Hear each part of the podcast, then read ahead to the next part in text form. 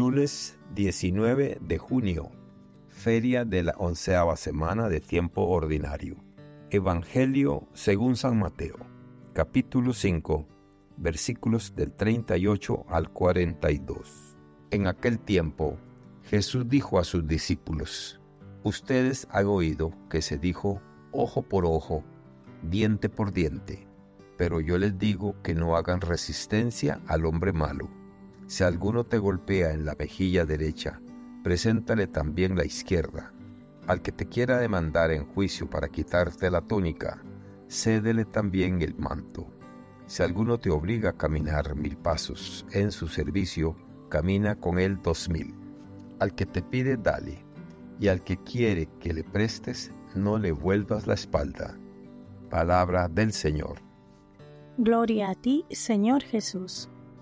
Reflexión. Los textos sagrados, a pesar de haber sido escritos hace miles de años, contienen enseñanzas que siguen siendo relevantes en nuestro mundo moderno. Consideremos las lecturas de la segunda epístola a los Corintios y del Evangelio según San Mateo, como ejemplos de este poder eterno de la palabra. El contexto histórico de la segunda epístola a los Corintios es revelador, escrita por el apóstol Pablo durante un periodo de intensas tribulaciones. Aquí, Pablo habla a los cristianos en Corinto, una ciudad portuaria que estaba en el corazón del comercio y la inmoralidad.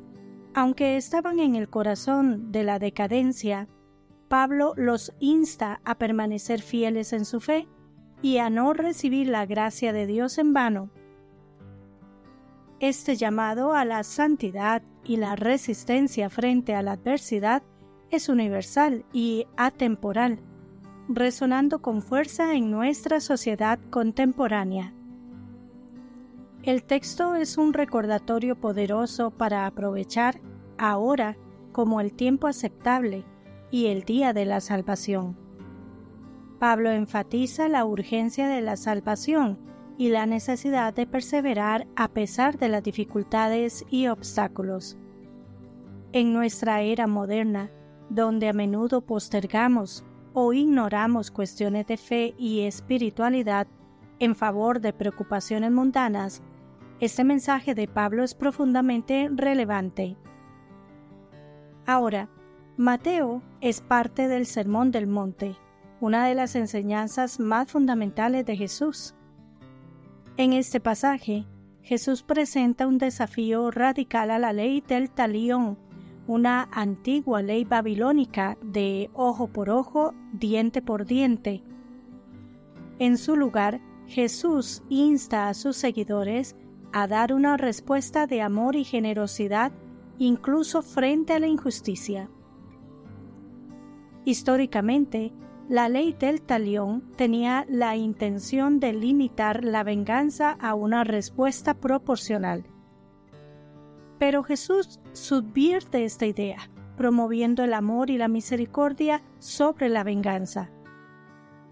Esto era contracultural en su tiempo y sigue siéndolo en muchos aspectos de nuestra sociedad contemporánea, donde la reciprocidad y la retribución son a menudo la norma.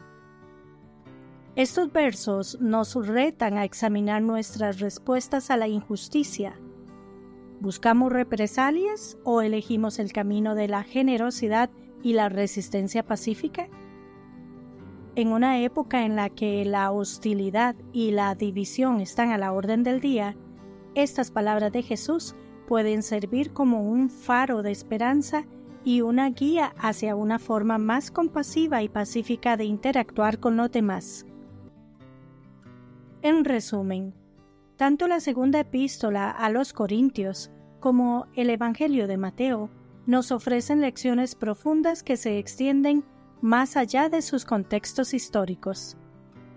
Nos desafían a vivir nuestra fe con urgencia y perseverancia, a responder al mal con amor y generosidad, y a superar la venganza y la represalia con compasión y resistencia pacífica. No solo son principios importantes para una vida espiritual plena, sino también para la convivencia pacífica y constructiva en nuestras sociedades modernas. En un mundo que a menudo está polarizado y lleno de desafíos, la enseñanza de Jesús y la exhortación de Pablo nos proporcionan un marco para entender y responder a nuestras dificultades de una manera que promueve la paz, la compasión y el respeto mutuo. Estos pasajes bíblicos nos llaman a mirar más allá de nuestros propios intereses y a considerar las necesidades y sentimientos de los demás. En conclusión, el mensaje en Corintios y Mateo es tan relevante hoy como lo fue cuando se escribió. Nos recuerdan que debemos esforzarnos por vivir según los principios del amor y la generosidad, resistiendo pacíficamente el mal y valorando cada día como una oportunidad para la salvación. Aunque esos textos fueron escritos en un tiempo y lugar muy diferentes al nuestro, sus enseñanzas siguen siendo fundamentales para nuestra vida espiritual y social en la actualidad. Que Dios les bendiga y les proteja.